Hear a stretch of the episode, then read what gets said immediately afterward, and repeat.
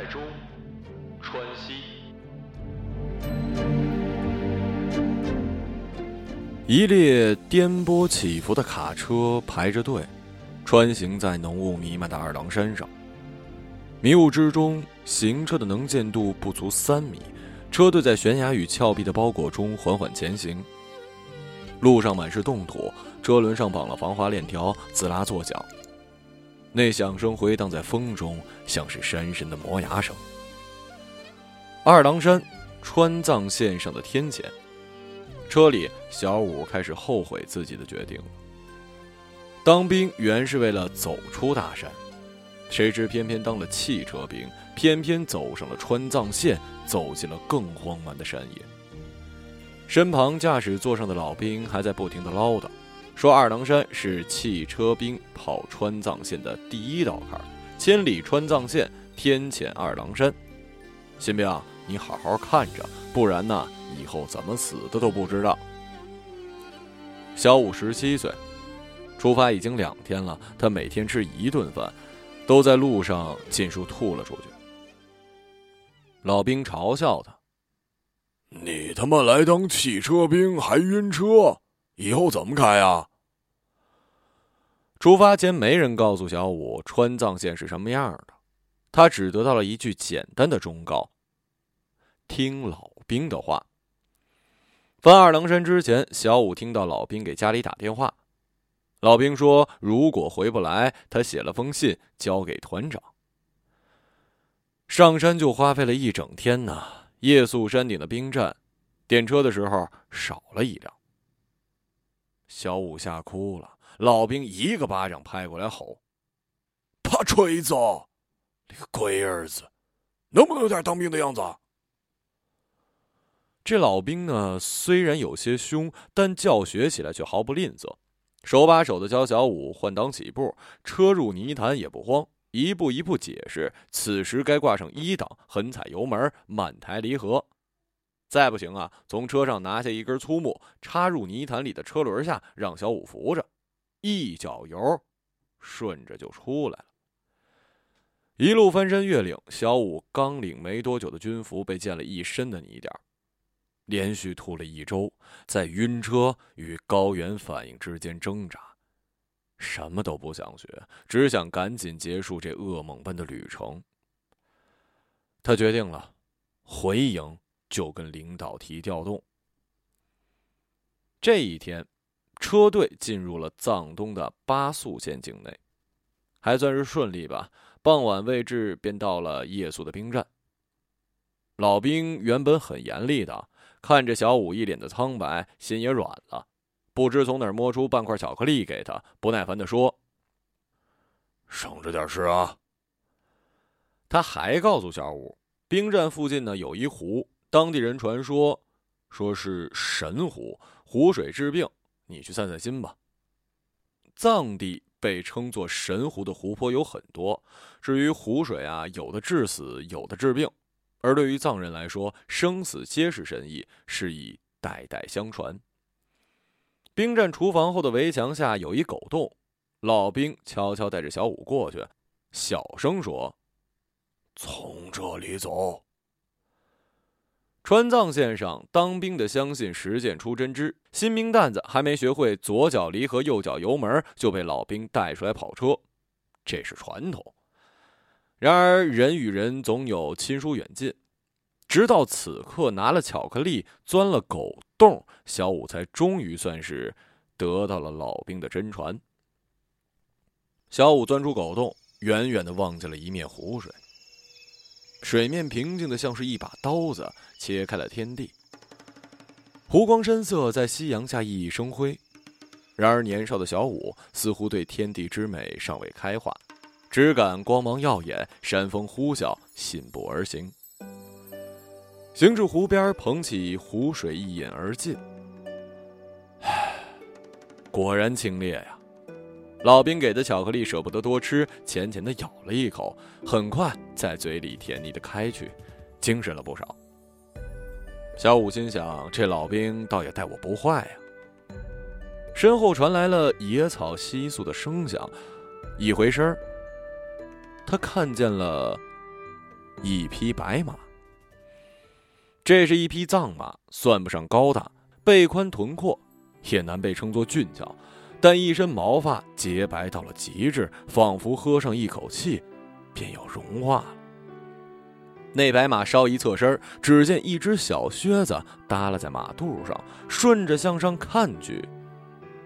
马上吴安驮着一个瘦小的藏族女孩，像是被一阵风送来的一样。毫无声息。马上的女孩呢，有着藏族人一脉相传的黝黑皮肤，面相稍显稚嫩，闪烁着双眼，好奇地瞧着小五。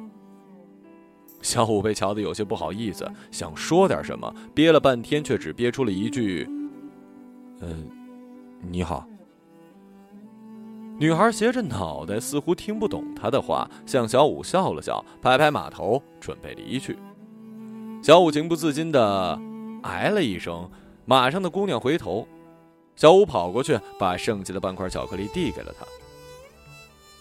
小五指指巧克力，指了指嘴，又指了指女孩呃，好好吃，给你。”女孩好像明白了，接过巧克力，学着他的样子说：“好好吃，给给你。”见小五没说话，他把巧克力放进怀里，又笑着说了句小五听不懂的藏语。小五听不懂啊，傻笑起来。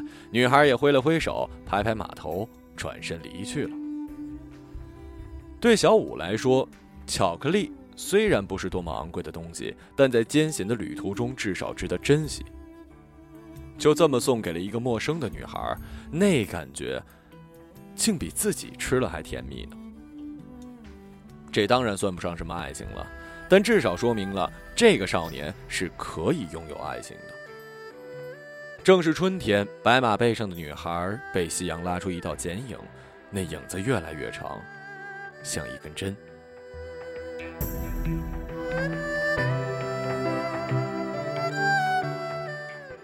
次日，小五忽然来了精神，好学起来，追着老兵问东问西。终于知道了巴素县究竟在川藏线的什么位置，也知道了这片湖的名字叫做然乌湖。老兵也纳闷啊，这小子一直都是萎靡不振，为何忽然变成这样子了？莫不是这然乌湖的湖水还真有神迹？一问才知道，他给小五的巧克力呀已经吃完了，又好气又好笑，心想。还毕竟是个孩子呀。徒弟好学，师傅自然高兴了，神秘兮兮的摸出了一盘磁带，放进车里的卡槽，小声而严肃的说：“这是我自己的，别告诉别人，不然老子他妈打死你！不然老子打死你啊！”磁带里飘出了口琴的旋律，一个苍老的男声缓缓唱道：“你曾对我说，会永远爱着我。”爱情这东西我明白，但永远是什么？第一趟车跑了一个月才回营，小五并没有跟领导申请调动。他仔细想了想，这起出如天险一般的川藏线，似乎也没有那么糟。毕竟是少年心性啊，坐惯了汽车，习惯了高原群山的辽阔，便不愿蜗居于狭小的营房之中。至于那个骑白马的女孩，小五倒是很少想起她，他所在的车队里，每年春夏秋三季各有一次往西藏的物资运输，只有春季的去程才会驻扎然乌湖。次年春天，小五已经能在老兵的指挥下开上那么几段还算是险峻的山路，算是同辈中的佼佼者了。大家都夸他，老兵其实也是赞赏，却不愿意表示，只是有些不屑地说：“小五这小子呀。”就会使牛劲儿，那油门踩的，发动机都快炸了。车里还是放着那盘磁带，不过这次小五知道了，唱歌的人来自遥远的台湾。几首海岛来的老歌，就这么伴着土生土长的四川小兵，走在西域的高原上，听了几百遍，终于又到了然乌湖。在山路上远远的望见那片湖水，仿佛一个开关被打开了。小五忽然想起了那个傍晚，想起了那个骑白马的女孩。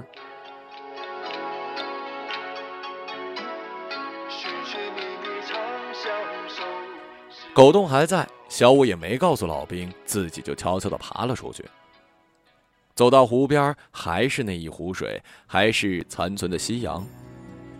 小五也知道自己大概是遇不见他的，毕竟谁也没和谁约定，甚至连语言也不同，就这么理所当然的来了，怎么能见得到呢？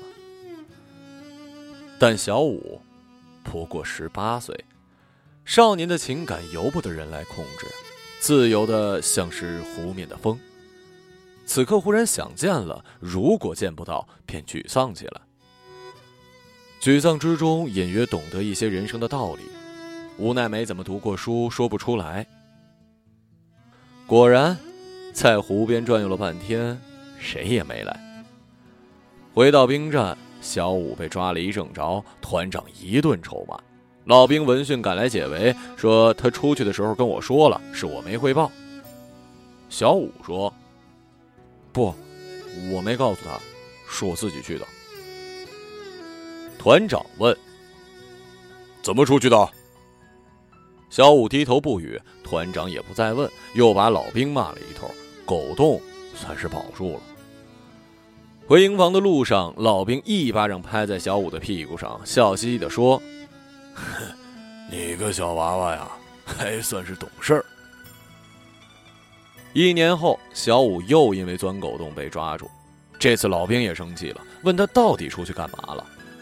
小五只好老实交代。老兵听完哈哈大笑，没有半分相信的样子，笑道：“老子呀，当时就不该让你钻狗洞，你个龟儿子，着魔了吧？”于是车队里传开了小五的事迹，一到乌然湖就偷溜出去，说是见过一个骑白马的女孩。当然了。这不过是茶后闲时的笑谈，谁也不曾当真。小五自然也没有在乌然湖再见过任何一匹白马，更不要说是骑白马的女孩了。但他自己倒是想得通，日子总要过，车也总要跑，在这生死难料的旅途中，用一个傍晚的时间来等待，是他所能做的最快乐的事儿了。带了小五三年多，老兵退伍了。按照规矩，小五接过了老兵的车，从此出师了，自己面对天险一般的二郎山，面对通麦到鲁朗的破龙天险，面对波密境内的幺零二塌方群，自己握着自己的命。离别的时候，老兵收起了严厉的样子，竟流下了泪，抱着小五嘱咐道：“你开车呀，我放心。”但呀，还是把稳点有劲儿不要乱用，不要一不小心呐，把命丢了。拿出那盘听了成千上万遍的磁带，递给小五。这磁带我也不要了，以后一听啊，又要想起我们一起跑车，你收着，路上听吧。说罢，又叹了一句：“哎呀。”就你呀，当年还他妈晕车呢。木讷的人自有木讷的言语，也有一份木讷的感动。小五一个军礼，行在了眉间，眼角流下泪来。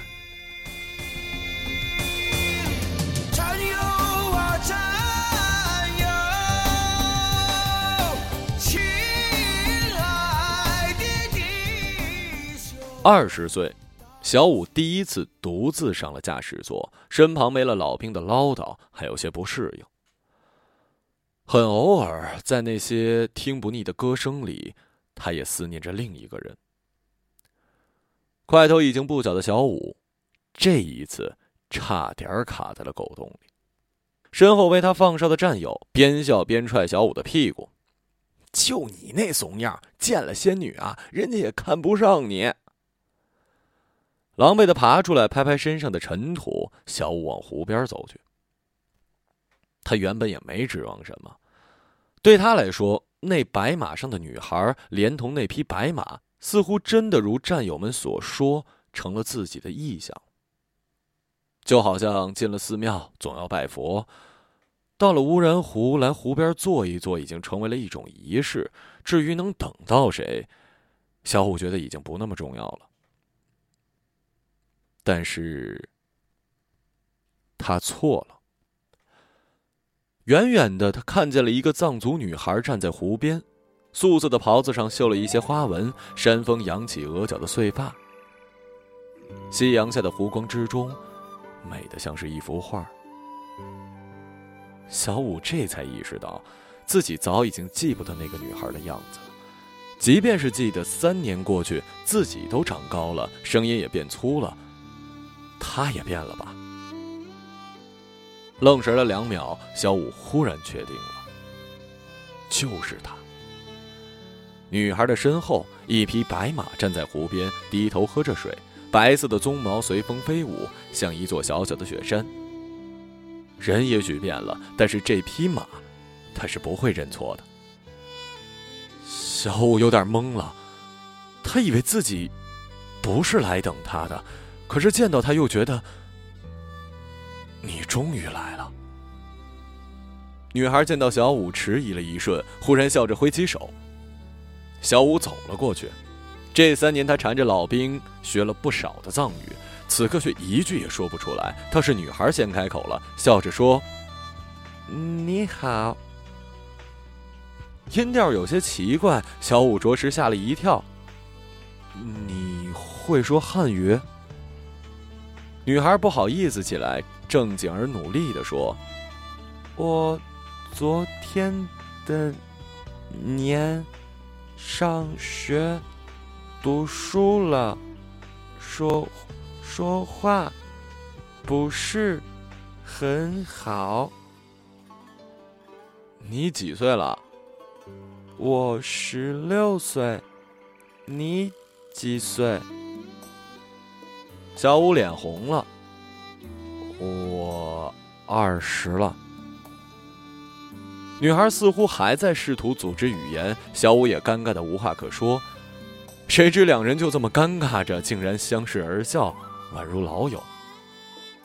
小五伸出手对女孩说：“你好，我叫小五。”他本想跟女孩握手，谁知女孩却以为小五解释自己的名字，打开五根手指问：“五五。”小五也顺势举起手，比出五来，笑着说：“对，五，小五。”女孩乐不可支：“你的名字真有意思，我叫白马。”小五指着一旁的白马问：“白马？”“ 呃，对，白马。”你记得我？我记记得你。白马似乎不太明白，小五比划了半天，终于想出一措辞，又问：“嗯，你知道我？”白马又叫起来：“我知道你，你很很甜。”小五反应过来了。他或许是说那块巧克力，不好意思摇摇头说今天没有巧克力。白马看着他，又更仔细的看着他，坚定的说：“我知道你，你很甜。”小五乐了，试图向白马解释巧克力到底是什么东西。无奈小五自己也并不清楚。这西洋来的巧克力到底源自何处？成分几何？但在女孩面前，既然开口便不能示弱，只能用自己有限的认知瞎掰了一些巧克力的由来。白马笑嘻嘻地看着小五，也不知是不是真的听懂了，但看表情是深信不疑了。临走的时候，小五问白马：“你今天为什么来这里啊？”白马脸上的两朵高原红下晕出了一丝异样的红色。我有时候等等你。女孩似乎还想问什么，却欲言又止，最后问小五：“你以后什么时间来看我？”明年春天，下次我带巧克力给你吃。好，我等你，小五。河畔的山腰上，藏族少女牵起自己的白马，走上了回家的路，笑着思量起自己难以琢磨的心事。三年以来，汉族少年每年都会用一个旅途中的傍晚来等待一个或许早已消失的藏族少女和她的白马，而藏族少女或许用了更多的傍晚来等待这个汉族的少年。无非是错过几次。但等待嘛，等到了便是值得。白马一直记得这个少年曾经送给自己一块甜到心里的糖，因为这块糖，他知道了他。女孩还记得自己上次用藏语问他：“你是不是喜欢我？”少年并没有回答。现在他学了一些汉语，想再问他一次，只是这一次，他害羞了。没有问出口。他心想：下次吧，下次我一定问他，你是不是喜欢我？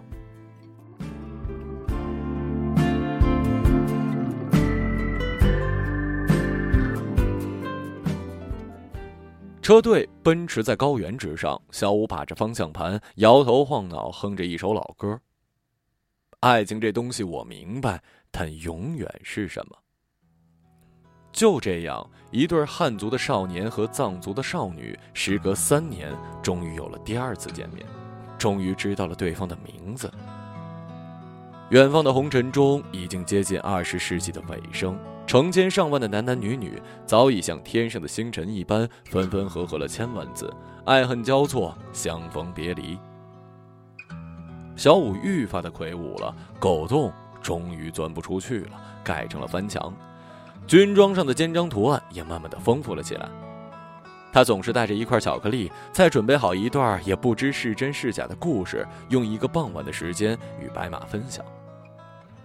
白马听着高原下离天空更远的故事，吃着巧克力，时不时的望着群山，仿佛在思考：山峰与天空的尽头，到底是什么样的地方？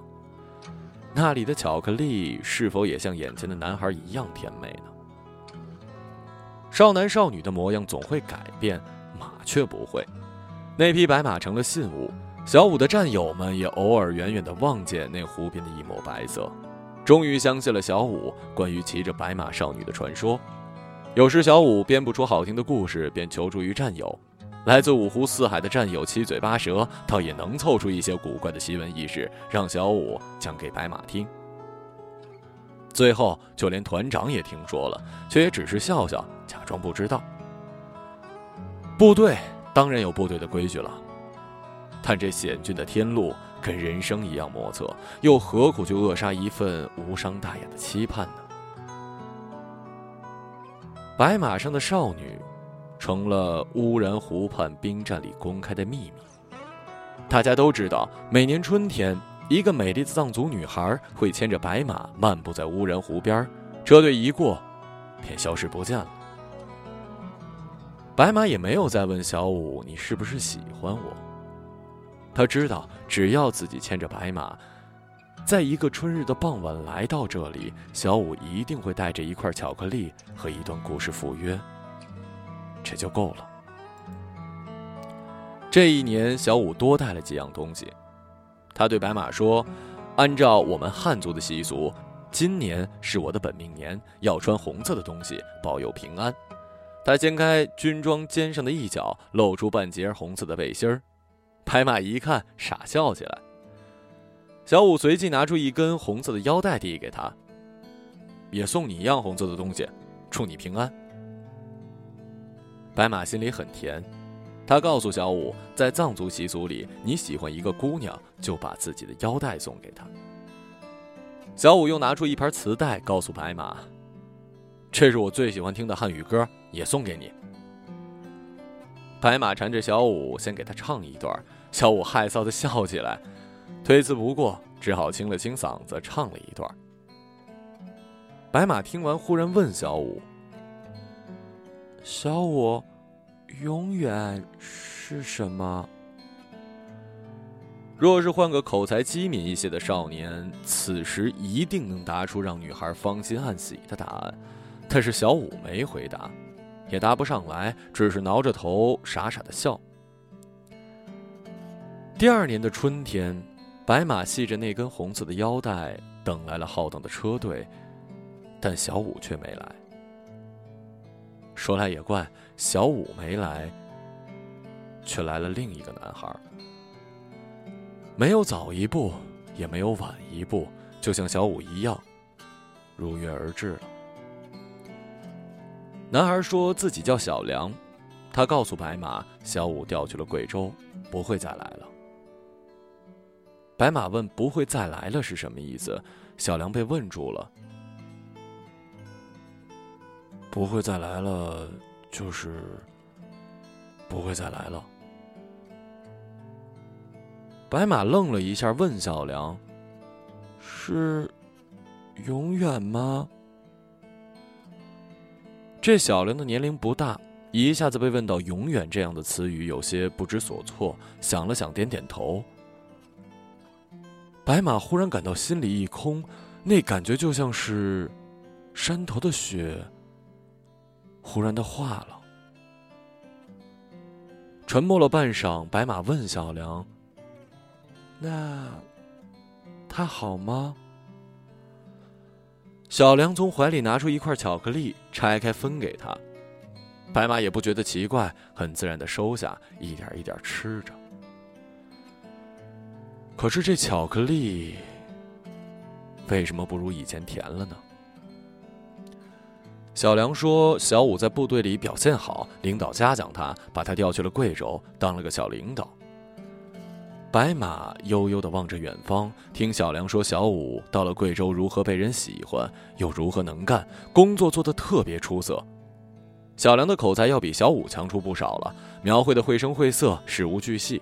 白马也仿佛与小梁一起走过了小五在远方的生活。他回忆起小五的样子，心里想：“当然了，小五是一个多么优秀的少年郎啊，有谁会不喜欢他呢？”嗯，一定是这样的。小五不会再来了，因为他要去别的地方，变成一个更优秀的人。在短短的一瞬间，白马的心似乎也不那么难受了。可是，贵州又在哪里呢？那里有没有雪山和湖泊？那里的巧克力够不够甜？在那里，小五会不会送巧克力？给别的女孩子呢？会吗？临走的时候，白马对小梁说：“明年你还会来吗？”小梁点头。那明年你再告诉我，小五他好不好？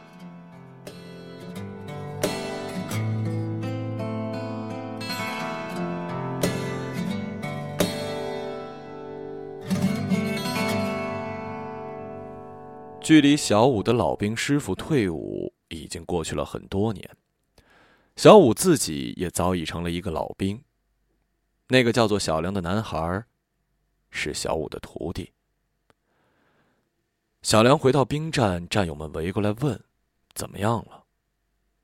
小梁说：“他信了。”一个战友立马出起了主意：“明年就说小五哥升官了。”另一个打断他说：“你就知道升官。”要我呀，就说他立功了，再立一个三等功。你一言我一语，就争论了起来。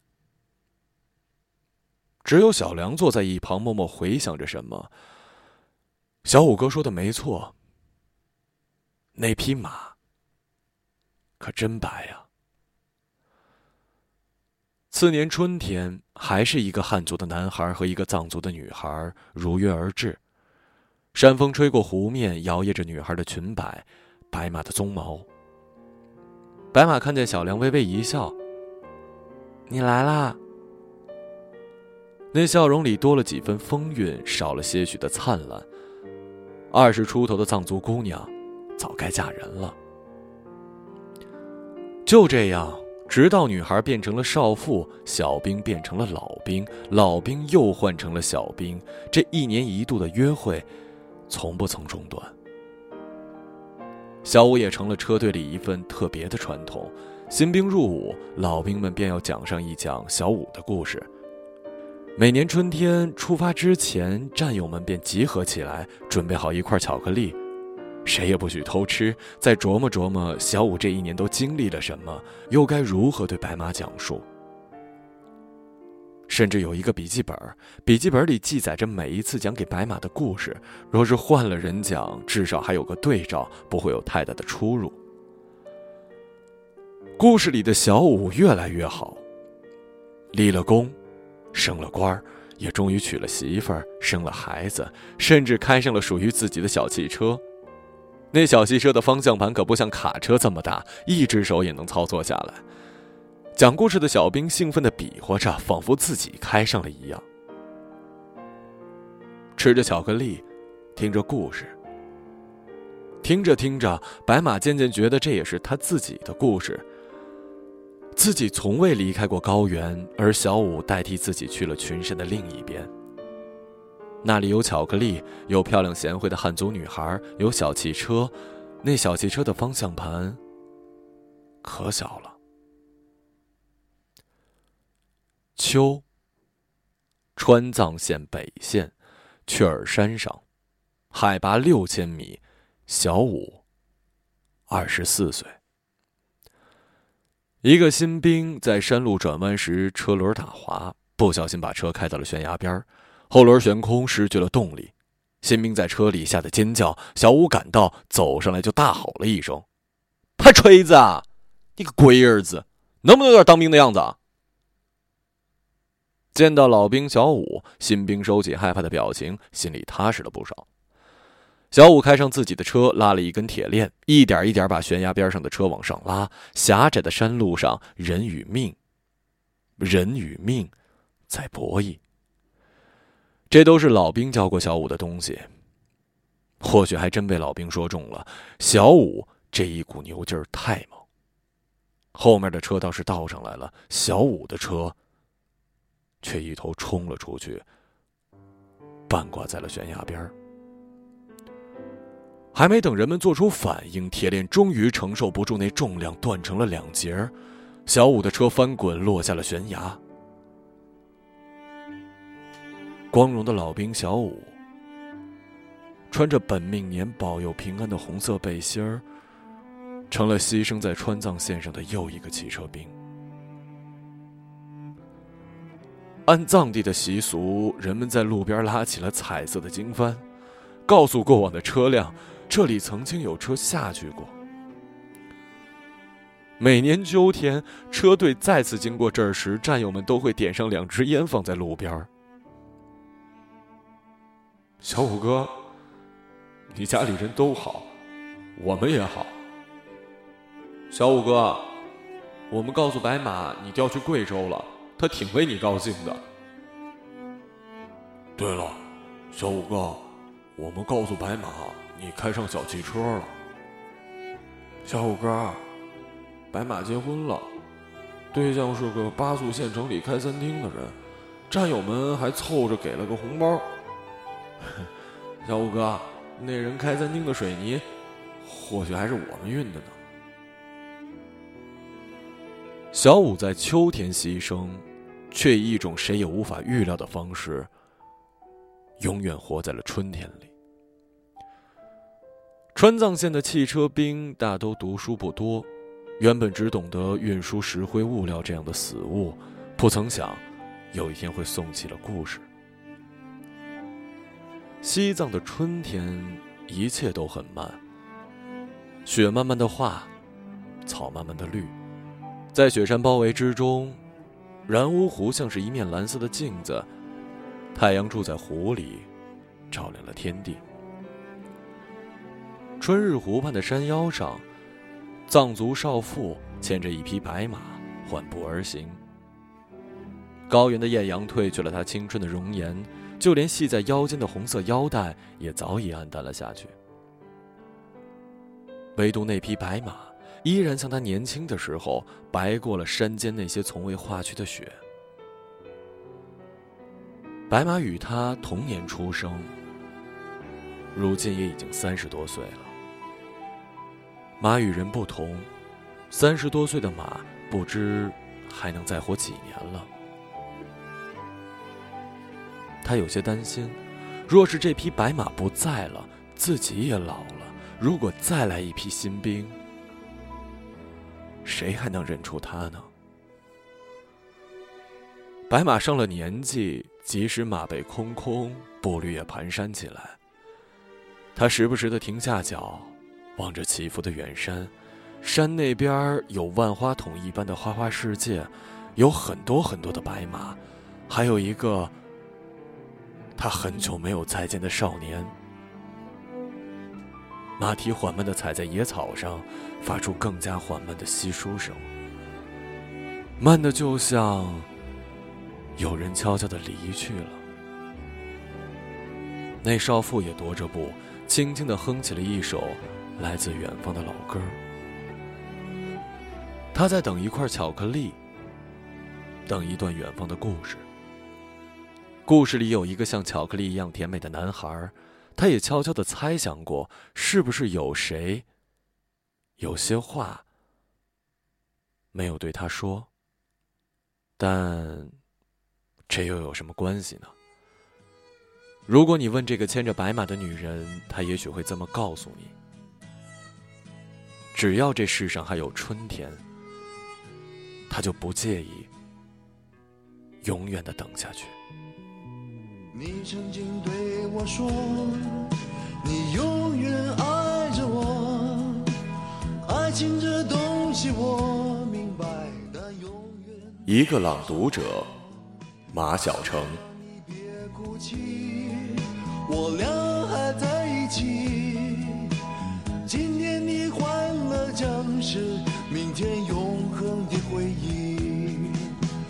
啦啦啦啦啦啦啦啦啦，今天的欢乐将是明天永恒的回忆。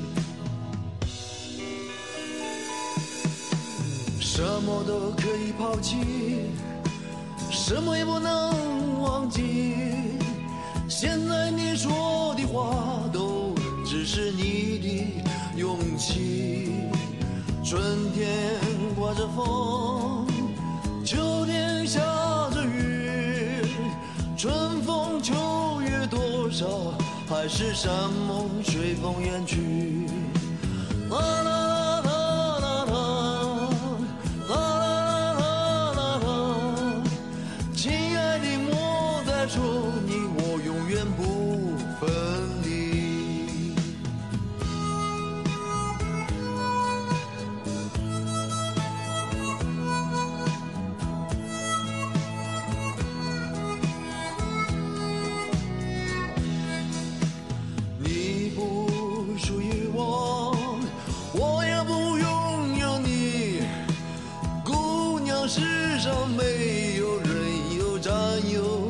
权利，或许我们分手就这么不回头，至少不用编织一些美丽的借口。